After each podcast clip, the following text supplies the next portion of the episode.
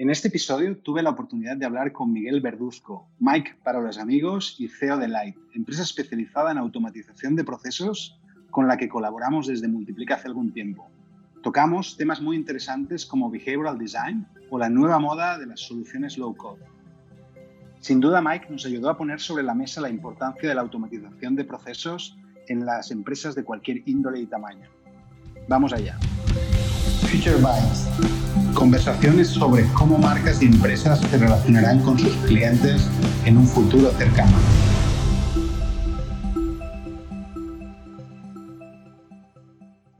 Hola Mike, eh, gracias por estar con nosotros. ¿Cómo estás? Hola David, bien, bien. ¿Y tú? Fantástico, con muchas ganas de aprender de ti, la verdad. Gracias, gracias por invitarme al Future Bytes. Muy bien, muy bien. Escucha, dicen las malas lenguas que sabes mucho de behavioral design y sobre todo su aplicación en la automatización de procesos. ¿Qué tiene de especial esta disciplina y por qué el resto de humanos deberíamos saber más de ella? Pues no, sé si sé mucho de behavioral design. A lo largo de los años he aprendido algo. Pero pues para, para no hacer mucho el cuento largo de qué es behavioral design y, y de dónde me sumergí al tema de behavioral design, creo que te cuento un poquito de por qué me interesa tanto ¿no? y, y, por qué lo, lo hemos utilizado para mejorar procesos. Yo estuve trabajando en Audi en planeación de procesos y muchas de las cosas que vi que de repente no funcionaban o se atoraban, me daba cuenta que era por tema de gente, ¿no? No tanto porque el proceso estuviera mal diseñado o, o, porque, o porque no tuviera lógica, sino que de repente había cosas en las personas que hacían que fuera difícil, ¿no? Y interacciones entre persona y sistema, entre persona y persona, que de repente complicaban un poco las cosas. Y eso despertó mi, interés por, por todo el tema de cómo piensan las personas y cómo las personas adoptan. Malditos humanos, ¿no? Exactamente, dije como carajo, hay, algo hay que hacer. Y topé con un libro que fue como mi introducción al tema de, behavioral design en particular, que se llama The Power of Habit, de Charles Duhigg. ¿No? Es como, cómo, cómo creamos hábitos y cómo se generan los hábitos. Y desmitifica un poco esta, esta, me pareció muy interesante porque yo tenía esta idea que, que es como muy popular, que un hábito se crea haciendo algo 21 días. En realidad no, hay muchos elementos que ayudan a que, crea, que se crea un hábito. Entonces, eso, como que ese libro me llevó a otro libro y otro libro y eventualmente a un curso y una clase y un certificado y, fui a San Francisco con Dan Ariely, que es un gurú de esto y como que me, me clavé el tema. Y una de las cosas que me impactó es que está, hay, una em, estadística de que 43% de las muertes son causadas por malas decisiones que tomamos como personas o por errores de juicio. para mí fue increíble porque si, algo que tiene un impacto tan grave como la muerte, aún así no lo podemos resolver y cometemos los errores, imagínate la cantidad de errores que se cometen en, en el trabajo, en el día a día, donde estás todo el tiempo tomando decisiones, todo el tiempo eh, actuando. Y una, una de las cosas también que, que, en mi experiencia he visto que es difícil es, como, como personas nos cuesta mucho trabajo generar hábitos. No, pero los procesos, muchas veces cuando no son automatizados y no todos los procesos son automatizables ahora, hoy en día, hay que, hay que lograr que las personas generen estos hábitos para seguir el proceso, para que realmente pueda fluyar, fluir y digamos que esté como behavioral automatizado el proceso. Pero ¿y ahí qué aporta un poco esta disciplina del behavioral design? El behavioral design principalmente ayuda a eliminar fricciones y a eliminar eh, barreras que están generadas por sesgos cognitivos que nos hacen tomar decisiones de una u otra forma. ¿no? Y está comprobado, y, no, y para nada, y es algo, algo que es interesante, el behavioral design, para nada se trata de tratar de entender al humano y tratar de entender cómo es la psicología natural del humano, sino más bien observar hoy cómo se comporta bajo el contexto en el que nos encontramos y ver qué cosas hacen que se comporte de esa manera. Entonces, el behavioral design ayuda a que las personas tomen mejores decisiones sin necesariamente tener que pasar por lo que en behavioral design se llama sistema 2, que es este sistema racional de evaluación, que puede ser muy cansado estar todo el tiempo pensando en ese sistema 2. ¿Y cómo conecta el tema de behavioral design con el tema de automatización de procesos? Pues es un puente entre lo que se puede hoy automatizar, lo que es muy costoso automatizar y lo que hoy todavía pueden hacer las personas. De tal manera que cuando el proceso tal vez podría fluir de forma automatizada, pero hay ciertos puntos en donde una persona hoy tiene que tomar una decisión o tiene que actuar proactivamente, eh, ¿cómo le facilitas el trabajo a través de crearle eh, interfaces que ayuden a la persona a tomar la decisión correcta para el proceso? ¿no? Muchas veces eh, en los procesos hay bifurcaciones y hay puntos de acción y hay puntos de decisión. Y esos, cuando no se tiene una herramienta que facilite el camino, puede ser que las personas procrastinan la decisión y lo hacen después, o toman la decisión equivocada, o lo hacen eh, de volada sin fijarse mucho. Y ahí behavioral design funciona muy bien porque hay eh, sesgos y hay barreras muy repetidas e identificadas que podemos, que podemos encontrar en el proceso y podemos ayudar a intervenir para, para cambiarlo. Y además otra cosa como, y esto también es, es importante y creo que es relevante en el, hoy en día, es que las nuevas generaciones estamos muy acostumbradas a cambiar bastante de trabajo. ¿no? Y, y, de repente tenemos un interés y de repente tenemos otro, y, y, eso genera que en los procesos administrativos haya muchas personas nuevas que de repente tienen que aprender procesos. Que aprender. Si haces un proceso que está bien complicado y que no es intuitivo y que no ayuda a la persona a tomar la decisión correcta, probablemente tengas muchos costos de capacitación y de errores justamente por esta eh, evolución que tenemos. Y no nada más de que cambiemos de trabajo, dentro de una organización también es súper motivante para las personas cambiar de puesto, aprender de otras cosas, de otras cosas, crecer, y eso implica que deje de hacer las cosas que ya tal vez generó un hábito y empiece a hacer otras, y justo ahí es donde con Behavioral Design ayudamos a hacerlo un poco más sencillo. Se entiende, pero sigue siendo demasiado conceptual. ¿Nos pones un ejemplo un poco para entender el impacto que puede tener una organización la combinación de estos dos mundos? Sí, de acuerdo. Em, y sí, sí, sí, sí puede ser bastante conceptual. También una cosa que hay que decir es que es un campo experimental.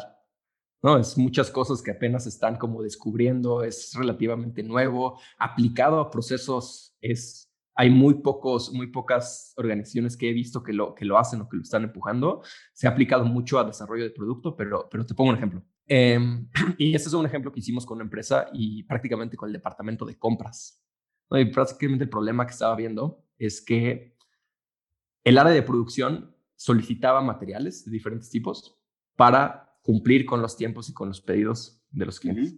Y estaba distribuido entre el departamento de operaciones y el departamento de compras. Y algo que constantemente pasaba es que el departamento de compras estaba muy acostumbrado a recibir las solicitudes de producción, hacer el análisis de inventarios, que como su día a día, y hacer los pedidos y listo. Y confiaban mucho y estaban como muy, bueno, si yo ya le pedí al proveedor ya quedamos que va a ser el 12 de octubre la entrega, seguramente llegará. ¿Qué, qué pasaba? La, producción probablemente necesitaba el material el 20 de octubre, ¿no? Entonces lo pedían el 12 de octubre para tener un poquito de, tiempo por si cualquier cosa. Pero ahí quedaba. Y llegaba el 20 de octubre. Oye, ¿qué onda? ¿Dónde quedaron los cristales? ¿Quién sabe? ¿Quién sabe? nadie sabe, nadie supo. Entonces ahí, por ejemplo, lo que nos dimos cuenta es que en el proceso de compras siempre pasaba por un paso a paso a través de diferentes pantallas la persona de compras. Y lo que hicimos fue construirle un dashboard en forma de calendario en donde se visualizaban todas las fechas que acordaron con los proveedores y en colores se marcaban diferente las piezas, o sea, los pedidos que ya habían llegado, que ya habían sido recepcionados en el almacén por producción. En azul los que todavía estaban pendientes, en amarillo los que estaban por, eh, por eh, llegar hoy y en rojo los que ya se habían atrasado. Y eso no hubo que explicarle absolutamente nada a la persona de compras. Con ver eso en colores, ya se daba cuenta que tenía que marcarle al proveedor del, del, del pedido en rojo y proactivamente empezaba a agilizar la entrega, la entrega, la entrega de materiales. Si te parece, entramos un poco más como en, profundidad. En, en Light eh, corréis procesos de automatización de procesos, ¿no? Sí. Eh, cuéntanos un poco los principales obstáculos que os encontráis, ¿no? Que cuando intentáis ayudar a las empresas, ¿no? A, a avanzar en ese sentido. Creo que lo principal que hemos visto es que hay poca claridad o poco consenso sobre cómo debe de ser el proceso, cómo se, se tiene que automatizar. Muchas veces es por porque las personas no logran ponerse de acuerdo o porque tienen eh, mucho miedo o, o, tienen mucha resistencia a querer automatizar algo que no están tan seguras de que va a ser lo mejor y entonces mejor como que se paralizan y, no, lo hacen, ¿no? Entonces... Mejor no eh, tocarlo. Mejor no tocarlo, no estoy seguro, o ya lo intentamos muchas veces y nada más no logramos ponernos de acuerdo. Eso es un, gran reto que vemos. Y, creo que otro, otro, también que luego hay, y a la hora de que queremos ayudar, es a veces hay una falta de sensibilidad sobre el esfuerzo que requiere automatizar procesos. Hay veces como este modelo mental o esta preconcepción de que la automatización de procesos debe ser automática. Y eso es como una, una, una labor que hemos ido encontrando ser que pues la automatización de procesos va a automatizar el proceso, pero llegar a la automatización sí requiere que, se haga algo de esfuerzo y algo de indagación y algo de colaboración y crear acuerdos para que podamos automatizar un proceso. Ahora, hay muchas cosas también que, o sea, no necesariamente tiene que ser tan complicado, ¿no? Hoy en día hay muchas herramientas como low code que te permiten automatizar procesos sin mucho costo y mucho riesgo y entonces empezar a aprender en el proceso de automatizar el proceso para que al final quede algo que funcione. De eso te quería preguntar, ¿no? En, todo lo que es esto que se llama Robotic Process Automation, ¿qué, papel juega la tecnología, ¿no? Y sobre todo todas estas soluciones SaaS, ¿eh? low code, que están apareciendo, ¿no? Sí. ¿Cómo de alguna manera facilitan ¿no? que las empresas empiecen a perderle el miedo, ¿no? A automatizar o digitalizar determinados procesos.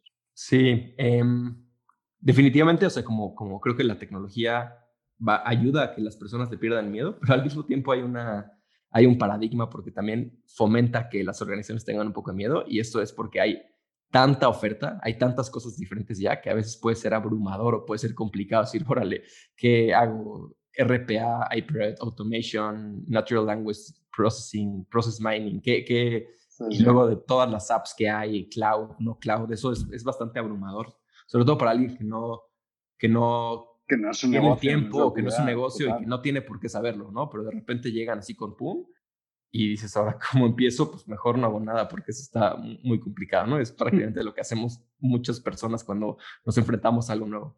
Eh, ahorita que preguntas de, RPA, ¿no? Que y, para quien esté metiendo en el mundo de, automatización, RPA siempre significa Robotic Process Automation.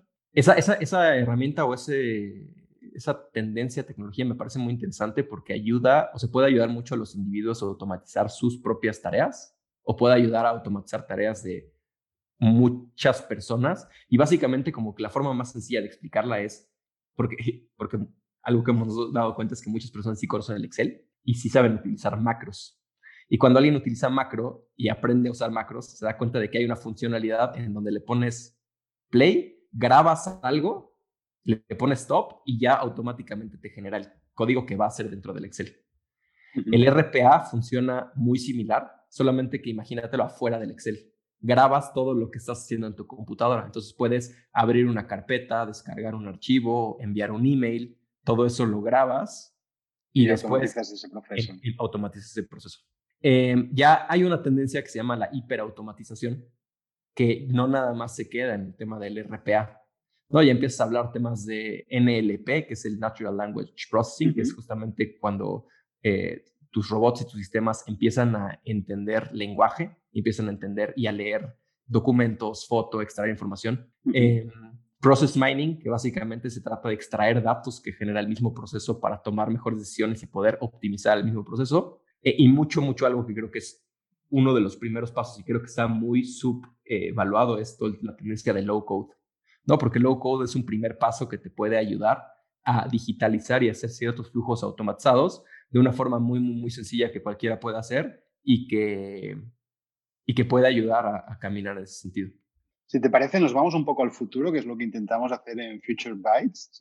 Está claro que esta tendencia está para quedarse y cada vez más vamos a automatizar más y mejores procesos. ¿Qué cambios más relevantes tendrá un poco el cómo nos organizaremos o cómo gestionaremos nuestras compañías ¿no? una vez hayamos avanzado de manera significativa en todo este tema? Sí, buenísimo. Y aquí creo que comparto contigo la pasión por pensar, imaginar el futuro y estar viviendo en el futuro. Y hay veces que me dicen, oye, Mike, necesitas un poco de mindfulness porque el presente también hay que... y estoy totalmente de acuerdo y es algo en lo que estoy desarrollando. Pero una de las cosas que quiero, que quiero decir antes de contestar las preguntas es que cuando platicamos del futuro, creo que tenemos que saber que ninguna mirada hacia el futuro puede ser concluyente. No, no puedes concluir que así va a ser el futuro hay muchas tendencias y hay muchas cosas que, se van, que van cambiando y creo que podemos hablar un poquito de direcciones. Antes, la forma de organizarse estaba enfocado bajo una premisa que era, hago un plan y controlo, ¿no? Entonces, planear y controlar. Veo hacia dónde vamos, veo qué quiero hacer, veo qué queremos lograr, entonces vamos a controlar que vayamos llegando a ese punto. Y creo que eso implica o requiere que se tenga mucha claridad de cómo van a ser las cosas al final de ese camino creo que cada vez más se nota que con los cambios tecnológicos y con los cambios en tendencia en el mercado y con los cambios de repente una pandemia y con los cambios en, en todo se hace impredecible. Todo está así, todo es de, rapidísimo. Entonces, creo que eso es como el cambio fundamental que está cambiando, es que las, las empresas, las personas y las organizaciones tienen que cambiar ese chip de planear y controlar a más bien percibir y reaccionar. tienen que ser como como que las organizaciones tienen que crear modelos en donde les permita mucho más rápido extraer insights de lo que está pasando y muy rápido reaccionar y probar que esas reacciones están funcionando y están llevando hacia un lugar correcto. ¿Pero qué tiene que ver la automatización de procesos con, con esta idea?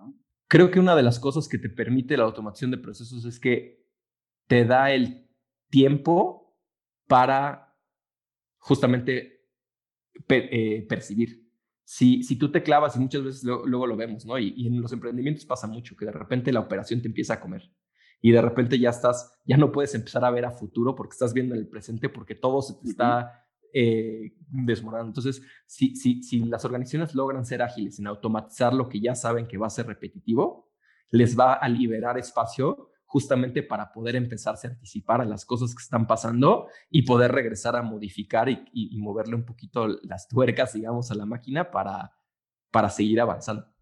Creo que es algo, algo importante también eh, pensando en el futuro que ahorita, y es, es un momento también de mucha incertidumbre y como que la incertidumbre requiere que haya ciertas apuestas, ¿no? Y va a haber ciertos riesgos. Pero creo que sí es un buen momento para las empresas de apostar. Eh, ¿Y no crees que la automatización de procesos lo que va a facilitar es que organizaciones distintas puedan colaborar de una manera más eficiente y, por tanto, las grandes compañías ¿eh? tengan cada vez menos sentido y que vayamos a modelos como más descentralizados, donde empresas pequeñas colaboran con otras empresas pequeñas? ¿Te imaginas así el futuro o, o nos vamos a un futuro todo lo opuesto, ¿no? De grandes compañías que se lo van a comer todo y en parte porque van a poder invertir en inteligencia artificial y en automatización mucho más que el resto de, de pequeñas empresas. Justo, justo eh, PwC tiene un estudio muy interesante donde habla de los diferentes tipos de futuro imaginables. ¿no? Y básicamente en esos tipos de futuro se contraponen como, como dos luchas, ¿no? Y, y, entre esas, la lucha de la fragmentación versus la integración y el individualismo versus el colectivismo. En, en, la, en esa teoría, y que, que, me parece bastante, bastante interesante y bastante acertada, es que vamos a, vamos, podemos caer en cuatro tipos de futuros, ¿no? Uno en donde está muy fragmentado y muy individualista, que básicamente todo enaltece la innovación y hay muchas personas y muchos freelancers y hay muchas organizaciones pequeñas innovando y trabajando que va a requerir que interaccionen. Eh, también puede ser que sea eh, integrado individualista, en donde Big Corporations ganan, ¿no? Y ya hay cuatro titanes gigantescos que tienen absolutamente todo. Hay otro donde puedes tener también como colectivismo integrado, en donde tienes organizaciones grandes, pero que se preocupan por integrar las necesidades de las diferentes, los diferentes actores o tienes fragmentado colectivismo, en donde ya es mucho más individual, pero no se trata de ver quién innova más y quién, quién gana y quién es más rápido, sino se trata de cómo colaboramos para eh, lograr mejores soluciones que nos ayudan. ¿no? como que esas son las, las cuatro peleas. Creo que en cualquiera de los cuatro escenarios, la automatización de procesos va a jugar un rol muy interesante porque va a agilizar las interacciones. Ahora, el tipo de interacciones creo que es lo que va a ser diferente. Independientemente de esos escenarios, ¿Qué nuevas skills crees que las organizaciones necesitamos empezar a desarrollar para eh, estar como mucho mejor preparados para la automatización de procesos? Pues eh, yo aquí veo como dos líneas ¿no? que, hay que, desarrollar y no nada más las organizaciones, sino también los individuos. Creo que aquí hay una responsabilidad compartida. ¿no? por un lado, sí, la organización tiene que ayudar a desarrollar esos skills y tiene que irlos adquiriendo, ya sea a través de contratos con empresas expertas y, y ese tipo de colaboraciones, pero también como desarrollo de su mismo equipo. Y ahí veo como dos, dos líneas, ¿no? Uno, los skills técnicos, ¿no? De saber y empezar a aprender.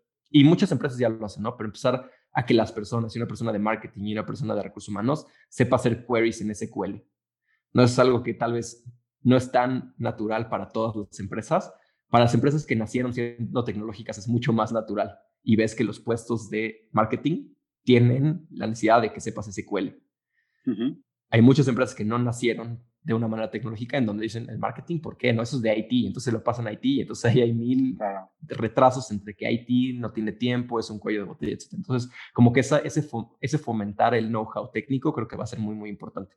Eh, creo que otro también es eh, desarrollar la, el skill de estar atento a nuevas tendencias y poder saber evaluarlas y reaccionar rápido. Y creo que luego ya viene mucho el crecimiento y la importancia de los soft skills, ¿no? Creo que mientras más automáticas sean las tareas, mientras más este, eh, información se tenga, mientras más juegue un rol la inteligencia artificial, la parte artística de las personas, el diseño, la, comunicación, eh, la colaboración, la negociación, la empatía, la inteligencia emocional, la inteligencia emocional va, va, a cobrar, total, va a cobrar muchísimo, muchísimo peso.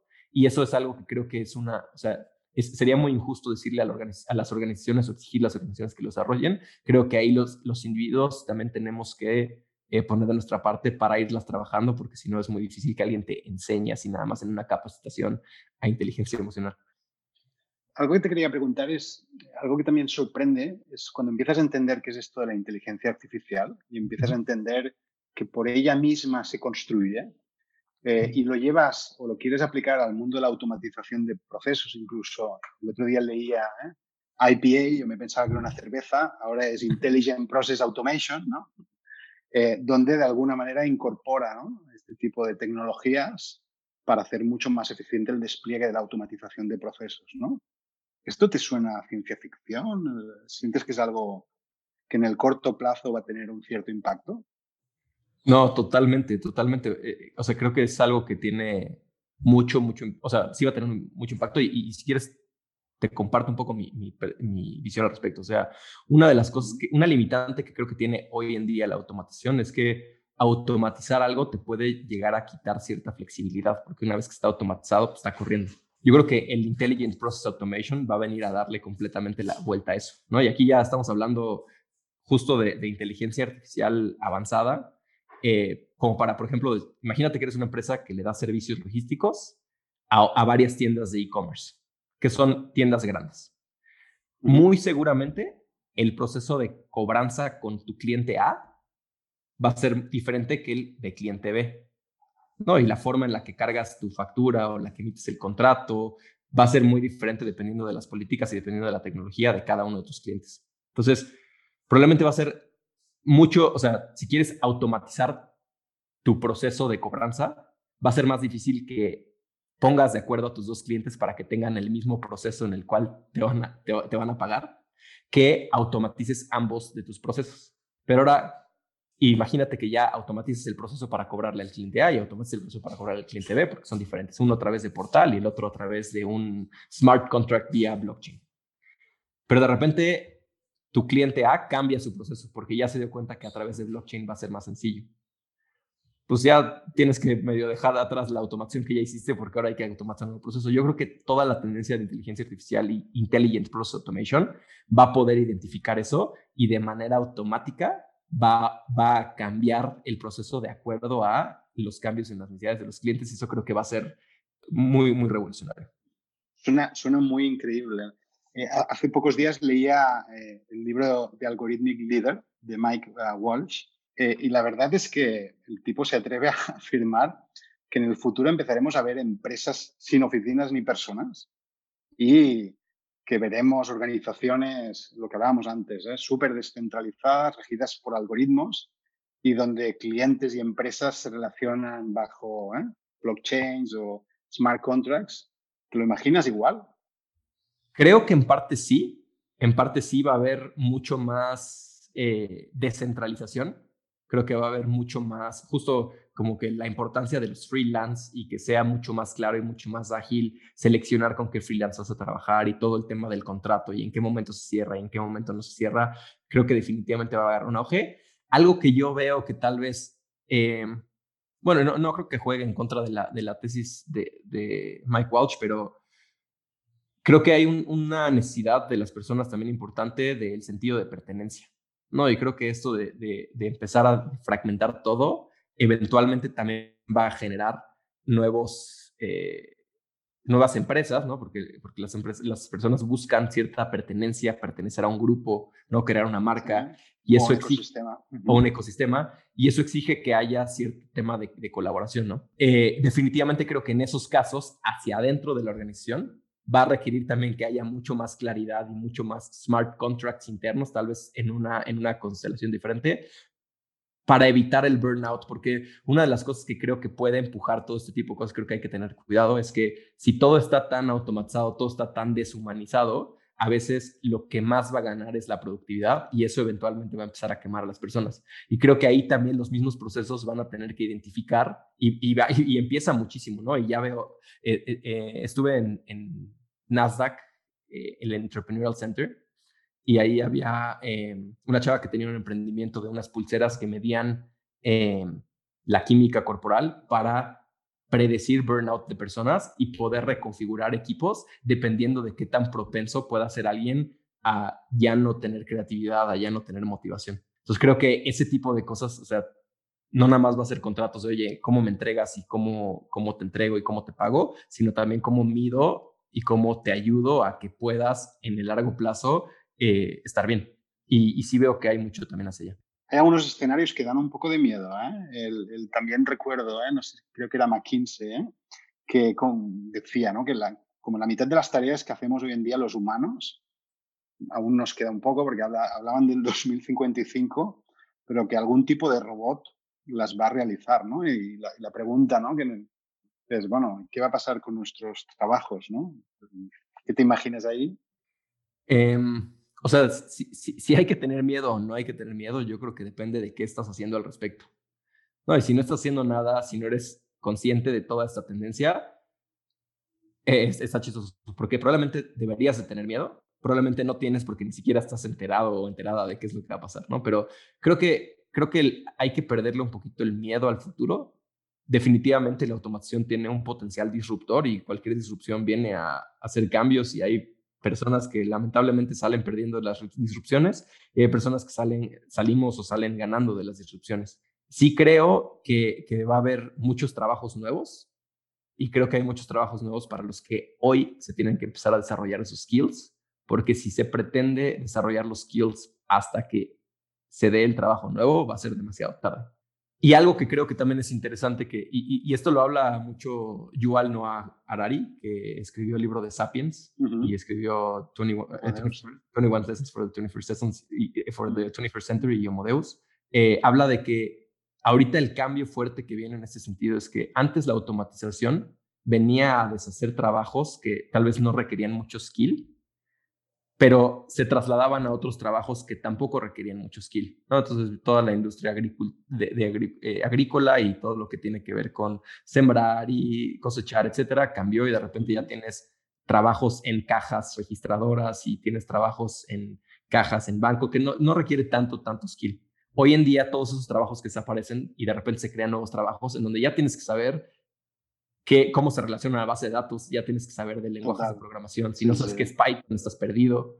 Eh, ¿no? Eh, pero eso es, lo que, eso es lo que asusta y me has hecho recordar algo que también leía, que hablaba de que una infinidad de personas vamos a trabajar para algoritmos, que suena muy raro, ¿eh? pero el que está en una bicicleta en globo o en un coche en Uber, al final está trabajando para un algoritmo que le dice hacia dónde tiene que ir. Claro. Luego va a haber unos cuantos esperemos que estemos nosotros, tú y yo, Mike, ¿eh? diseñando cosas, que entiendo que nos va a ir bien. Y después va a haber una minoría de ricos millonarios que son los que habrán concebido ¿no? Eh, estos algoritmos. ¿no? no me da la sensación de que hay mucho espacio ¿eh? para ni estos últimos ni los que trabajen en el diseño. ¿no? Y por tanto nos enfrentamos como humanidad a un reto muy importante, porque no solo que adquiramos unas skills que no tenemos, sino que realmente hayan espacios donde poder desplegar esas skills, ¿no? Sí, a mí, a mí lo que me preocupa es todo el proceso de transición, porque justo cuando caiga y cuando impacte la disrupción de la automatización, justo ahí todas las personas que están en el limbo, que tal vez no construyeron desde, desde pequeños en las nuevas escuelas, ¿no? Porque seguramente el modelo educativo va a cambiar y va a empezar a desarrollar skills de inteligencia emocional, de arte, de entretenimiento, que eso tal vez, eh, pues también si como humanidad le damos valor a el trabajo humano, pues lo vayamos a poder eh, conservar, pero esa transición va a ser difícil. ahí creo que también, y, nos salimos un poquito de la conversación de procesos, pero creo que ahí también tiene mucho que ver con eh, las iniciativas eh, gubernamentales, todo el tema que se está trabajando en Universal Basic Income, que creo que también puede ayudar a que eso no sea algo devastador, que genere violencia, que genere conflicto, sino que nos ayude a hacer esa transición en donde sí realmente un futuro en donde las cosas tediosas son automáticas, ¿no? Porque y, lo he visto, ¿no? Una uno de, los, de las primeras eh, como ramas que hicimos antes de, de, de, enfocarnos y consolidar lo que es Light en automación de procesos tenía mucho que ver con el bienestar de las personas, porque pues, siempre nos ha interesado como, oye, cómo, es, cómo interacciona la persona y de repente te das cuenta que la desmotivación es muchas veces a causa de que estás trabajando como un robot y haciendo tareas repetitivas y a nadie le gusta hacer eso. Y no queremos diseñar organizaciones donde ese sea el trabajo, vamos a diseñar organizaciones y vamos a aspirar hacia un futuro en donde podamos ser creativos, podamos discutir, podamos estar aprendiendo, podamos innovar, podamos experimentar, pero definitivamente la transición sí va a ser bien, bien complicada. Si te parece, vayámonos un momento al 2030, me parece que es un, año que está lejos, pero no tanto. Un, poco en tu campo, eh, ¿qué te imaginas que será diferente en cómo gestionar procesos en el sí de las empresas? ¿no? Dinos un par de cosas que digas, mira, me imagino que lo que cambiará es A y B. Mira, yo, yo, tengo, yo tengo una idea que, que creo que es algo que, que, se va a ir adoptando y poco a poco lo hemos, eh, lo hemos ido probando y creo que, que nos da una muy buena base cómo va a ser. Y yo pienso que los procesos los vamos a ver como un funnel y vamos a tener un funnel de procesos. Así como tenemos el funnel comercial que tienes como tus clientes potenciales y que después se van transformando en clientes, eh, y, que, va siendo como un embudo. Creo que con los procesos va a ser lo mismo. Y arriba del funnel, en la parte inicial, vas a tener todos estos procesos que van surgiendo por necesidad del mercado, por cambio en el comportamiento de los usuarios, por cambios o políticas eh, gubernamentales, en donde justo tienes que decir, oye, ¿cómo le vamos a hacer? ¿No? Y justo va a ser el trabajo de, oye, vamos a ver qué proceso se va a quedar, qué proceso va a ser nada más eh, transitorio, cómo podemos llegar a automatizarlo. Y conforme se van consolidando esos procesos, van a ir bajando en el funnel hacia automatizarse. Creo que toda la gestión de procesos se va a ver así como un funnel en donde tienes que resolver cosas nuevas y consolidarlas y vas a poder ir identificando los procesos que ya son repetitivos, que ya están consolidados, que ya se pueden automatizar, que ya los puede tomar una inteligencia artificial y van a pasar a manos de las máquinas. Y creo que así va a ser la configuración de los procesos en... Pero te imaginas también que vamos a tener como una especie de WYSIWYG y vamos a ir haciendo drag and drop de procesos. Ya, ya existen, ya, ya, ya, existe eso, o sea, ya empieza por allá el, el o sea, sistemas como Business Process Management Systems, ¿no? todo lo que es BP, eh, BPM ya hay esas suites en donde tú vas armando los procesos y vas creando los formularios y vas empezando a ver, y luego todo lo que tiene que ver con process mining. Empiezas a ver todo el flujo de información, el flujo de actividades a lo largo de un proceso, ya hacia allá se mueve y creo que definitivamente va a seguir yéndose ya. Ahí lo único que decía, te decía es, hoy todos los procesos no son automatizables porque antes de automatizarlos hay que entenderlos. Y justo eso creo que va a ser como, como, como el reto y va a ser lo interesante de cómo se va a organizar una, una, una empresa para poder empujar los procesos a través de un funnel con diferentes personas. Fantástico. Si, si, te parece, para terminar, un poco volvamos al presente, ¿no? Ok, alguien que nos ha escuchado lo hemos convencido, ¿eh? que se tiene que empezar a preocupar de esto, ¿no? ¿Qué le recomiendas ¿no? para que su empresa empiece a darle un empuje sustancial ¿no? a la automatización de sus procesos? La, recomendación más, más pragmática y más sincera sería que haga un diagnóstico extensivo de su organización, ¿no? Porque las, las barreras para la automación de procesos, y como lo platicábamos hace ratito, eh, pueden ser varias, ¿no? Puede ser desconocimiento, pero también pueden ser barreras culturales, ¿no? Si, si te das cuenta que la cultura de tu organización no va a, a recibir bien una nueva forma de trabajo, pues eso puede ser un tema que hay que atender primero. Tal vez no se tengan los recursos necesarios, también hay que entender eso, qué tanto budget se tienen, qué tantos recursos eh, en know-how se tienen, qué, tan, qué tanto acceso a la tecnología se tiene. Eh, creo que también la infraestructura actual, ¿no? Muchas empresas han venido construyendo bajo tecnología que quiera uno aceptarlo o no lo quiera aceptar, va a ser irrelevante dentro de muy poco.